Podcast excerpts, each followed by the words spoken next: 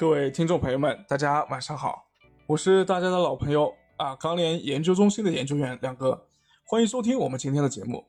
今天啊，黑色系全系继续上涨啊，偏热的行情呢，也是引来了工信部表示，下一步将会同有关部门积极采取举措，推动稳定原料价格啊，防止这个恐慌性的购买或者囤货。那这一表态出来之后呢，今天现货市场实际情况怎么样？啊，有请建筑钢材分析师冒云云。好的，主持人，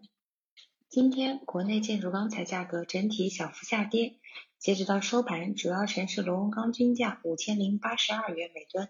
跟昨天比的话下跌了七元每吨。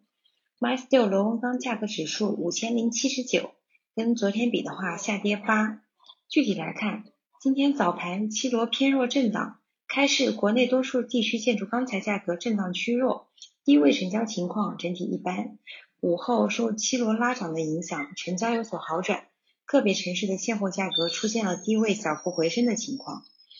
从成交方面来看的话，临近五一小长假，下游存在小幅备货的一个现象，市场的整体需求情况呢整体尚可，库存处于持续下降的通道，预计明天国内建筑钢材价格止跌企稳。好的，那热轧的情况怎么样呢？有请热轧分析师张以明。好的，主持人，今日热轧板卷全国主要城市价格是震荡走弱。那么分区域来看的话，呃，华北、东北、西南和西北地区的价格呢是小幅下跌，华东、华中地区的价格呢呈现涨跌互现，华南地区整体表现今日稍显平稳吧。那么今天黑色商品期货市场整体表现也是震荡上行，零五合约呢收涨百分之零点四二，但是目前。呃，零五合约目前交割量目前还是比较多。那么整体今天早盘期货市场震荡下行，现货市场的心态表现偏弱，商家报价呢稳中小幅下跌。那么市场成交整体一般。午后呢，随着期盘的反弹，现货市场的信心稍有提振。那么部分市场的价格呢也是小幅拉涨，那么成交稍有好转。目前市场整体库存相对不高，商家的出货压力不大，加上成本后期的到货成本较高，整体低位有支撑。短期呢，挺价的意愿还是比较强。综合来看的话，预计明天热轧板卷价格仍将维持一个高位震荡运行的状态。好，那我们看到啊，期货一涨，现货市场的情绪立马又好起来了。铁矿石呢？啊，听说淡水河谷一季度的。产量可能会低于预期啊！对于这个消息，我们钢联将如何解读呢？有请铁矿石分析师张晶晶。好的，主持人，今天出来的挖力的季报数据显示说，二零二一年的一季度的挖力的粉矿产量是同比增加了百分之十四点二，球坛的产量同比下降了百分之九点二，粉矿的销量合计同比增长了百分之十一。市场上可能有些人认为这个数据是略微低于心理预期的，但是考虑到疫情仍然在对当地的生产有比较大的影响，而且一季度的时候也是因为季节性天气的影响，常规上都是巴黎的产销淡季期，所以其实还是在业内的一个预期范围内的。另外呢，Valley 在去年的年报上其实也有提过，说对于二零二一年一季度的一个预期，他们并没有下调今年的。一个产销目标，也就是说，在一季度的时候，产销量其实也是比较符合矿山的预期的。谢谢，谢谢晶晶啊！双焦今天也在继续走强。那第一轮已经啊，第一轮提涨已经落地的情况下，是否还会继续开启新一轮提涨呢？我们有请煤焦分析师熊超。好的，主持人，那我们再继续说一下双焦市场的一个情况。那么今天的话，整个盘面双焦走势还是依然偏强的，特别是焦炭。啊，焦炭的涨幅比较大，主要是现在第一轮的一个价格上涨已经落地，而且港口的价格最近涨幅已经比产地要领先两轮左右的一个一个上涨。那么港口中最低价两千左右，已经涨到了目前两千三百块钱每一吨的一个价格，啊，涨幅是三百块。那么产地现在是第一轮一百块钱上涨落地啊，那么预计的话，本周还会有一个新一轮的提涨。而且今天市场有传言说，山西这边环保有这个延期的一个情况啊，原计划是到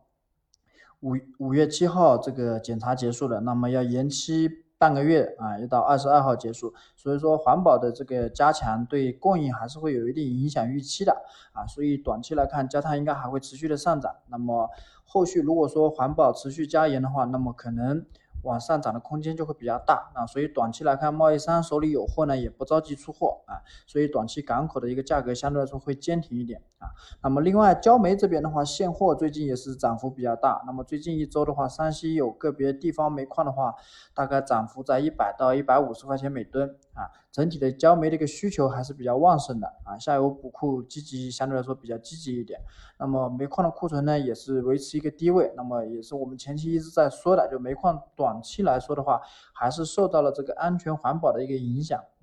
所以供应上短期是相对来说是偏弱运行的啊，价格的话就还会持续的上涨。那么预计的话，本月煤价应该还有五十到一百块钱每吨的一个涨幅的空间。那么短期来看，双焦基本上是都呈现了一个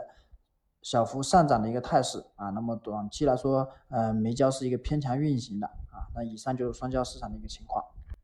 好的，感谢各位的分享。近期的行情啊，依然是偏强的。那之前亮哥已经说了，四月份的行情它是一个需求支撑的行情，所以在旺季需求没有被证伪的情况下呢，是很难打破当前的这个趋势的。当然，我们也不难发现啊，即使是在需求啊，或者说是预期如此一致的情况下，当前的价格从这个形态上来看呢，也只能算是高位震荡。上涨明显是没有之前表现的那么流畅了，而且这个上涨的趋势也明显是变得更加谨慎了。近期亮哥对下游企业的调研呢，也是了解到啊，迫于成本压力，终端企业目前只能够保持按需采购。我相信很多这个呃这个流通商啊也是这么一个策略，而且部分能够往后延的订单呢，也是跟这个业主方或者说是这个呃客户商议着，尽量的往后啊延后处理。那这样子，主要还是大家对于五六月份出现价格拐点的这个预期呢，呃，相对来说比较一致，呃，大家都希望随着这个消费的季节性淡季的出现啊，或者说消费的季节性回落出现，可以降低当前的采购压力。当然，我们也是希望啊，当前这个价格，毕竟保持这么长时间的高价位，而且是在嗯采购。这个这个最终端采购企业的利润在持续受到压制的这么一个情况下，啊，甚至很多企业它的当前已经是负利润了，啊，是亏本在做生意的这么一个情况下，利润能够得到一个正常的一个分配啊，在当前的情况下呢，呃，也是希望有关的政策能够尽可能说的温和一些。毕竟，对于制造业来说，稳定的市场环境才是最重要的，这也是大家最希望的一个这个这个环境。以上就是今天节目的内容啊，感谢大家收听。有什么问题，可以在评论区里面留言给我们啊，也希望大家积极的对当前的市场情况，呃，发表您的看法，或者说是您当前这个是怎样的一种状态，也也是希望能够分享给我们啊，我们呃也是。这个会通过一些渠道啊，这个呃帮大家去发声、去反馈啊，感谢大家，也希望大家可以积极的留言啊，明天继续收听。